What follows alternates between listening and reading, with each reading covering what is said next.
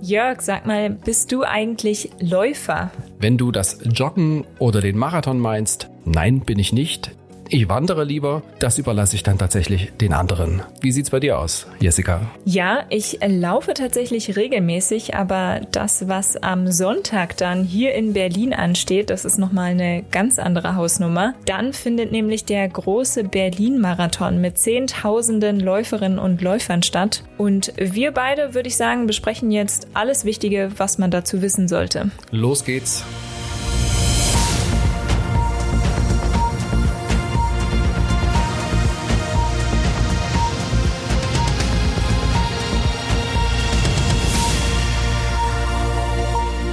Und damit hallo und willkommen zu einer neuen Folge unseres Shortcasts Erklär's mir, ein Podcast der Berliner Morgenpost.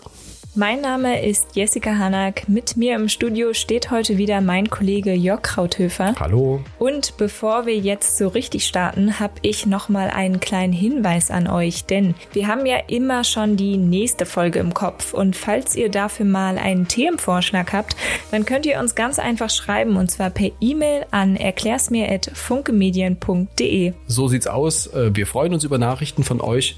Jetzt aber erstmal zurück zum Berlin Marathon. Wann genau findet findet der denn überhaupt statt? Am 24. September, also am Sonntag. Als erstes, nämlich ab 8.50 Uhr, geht die Elite der Handbiker auf die Strecke. Danach sind die Rollstuhlfahrer dran.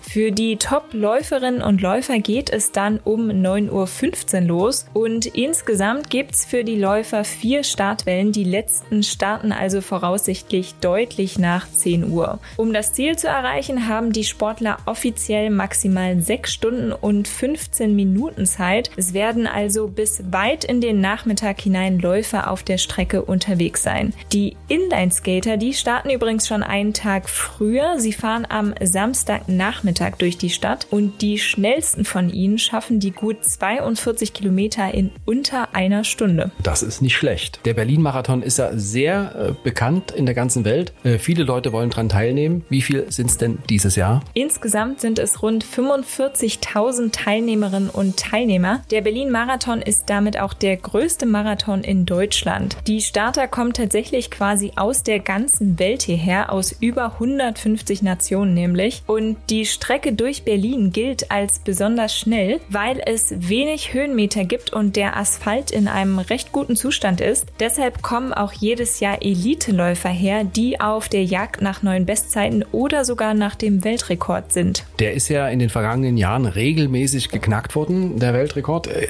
könnte es auch dieses Jahr wieder einen neuen Weltrekord geben? Ja, also so sicher voraussagen lässt sich das natürlich nicht, aber es ist zumindest nicht ausgeschlossen, denn der aktuelle Rekordhalter Eluid Kipchoge ist in Berlin wieder mit dabei. Er hat hier auch letztes Jahr erst mit seiner Zeit von zwei Stunden, einer Minute und neun Sekunden einen Weltrekord aufgestellt. Bei den Frauen startet die Streckenrekordhalterin Tix Asefa aus Äthiopien und auch sonst sind einige internationale Elite-Starter dabei. Wie sieht es denn bei den deutschen Läuferinnen und Läufern aus? Mit Amanal Petros ist zum Beispiel der deutsche Marathon-Rekordhalter dabei. Vielleicht gibt es also auch auf nationaler Ebene nochmal eine neue Bestzeit. Wenn wir mal auf die Frauen schauen, da sind zum Beispiel die Schwestern Deborah und Rabea Schöneborn aus Berlin mit dabei oder Miriam Dattke, die bei der EM in München letztes Jahr Vierte geworden ist. Für die Top-Läuferinnen Läuferinnen und Läufer ist das Rennen auch besonders wichtig,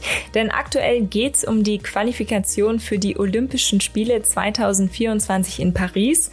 Da gibt es bestimmte Qualifikationszeiten, die die Sportlerinnen und Sportler erreichen müssen, wenn sie denn teilnehmen wollen. Was sollte ich als Zuschauer wissen? Wo kann ich denn die Läufer erleben? Wer lieber früh an der Strecke stehen will, kann zum Beispiel am Bundeskanzleramt zuschauen oder am Friedrichstadtpalast, der nach etwa acht Kilometern erreicht wird. Beliebt ist auch der Spot an der Gedächtniskirche, wo die Läufer dann schon 35 Kilometer hinter sich haben, oder der Potsdamer Platz. Und wer die letzten Meter vorm Ziel beobachten will, stellt sich am besten an die Straße unter den Linden oder ans Brandenburger Tor. Erwartet werden übrigens rund eine Million Zuschauer und wer nicht an der Strecke dabei sein kann, das Rennen wird ab 9 Uhr bei Eurosport 1 gezeigt und ab 12 Uhr gibt's dann eine Marathonsendung beim RBB. Welche Auswirkungen hat das Event denn auf den Berliner Verkehr? Ja, tatsächlich hat der Marathon zahlreiche Straßensperrungen zur Folge, vor allem in Mitte und Tiergarten, aber auch in Kreuzberg, Neukölln, Schöneberg oder Steglitz. Erste Sperrungen beginnen bereits in den Tagen vor dem Lauf. Am Renntag selbst wird es für den Autoverkehr im Bereich der Rennstrecke dann nur vereinzelte Querungsmöglichkeiten geben. Und auch bei einigen Bus- und Straßenbahnlinien der BVG wird es zeitweise Einschränkungen geben. Empfohlen wird deshalb immer am besten mit S- und U-Bahn durch die Stadt zu fahren. Dann würde ich sagen, wir wünschen allen Teilnehmerinnen und Teilnehmern beste Erfolge, einen guten Lauf und äh, vielen Dank, liebe Jessica, für die Informationen. Wie immer sehr gerne und ich würde sagen an die Läuferinnen und Läufer, habt auch ein bisschen Spaß, auch wenn es sicherlich anstrengend wird. So sieht's aus und wir sind raus. Tschüss. Tschüss.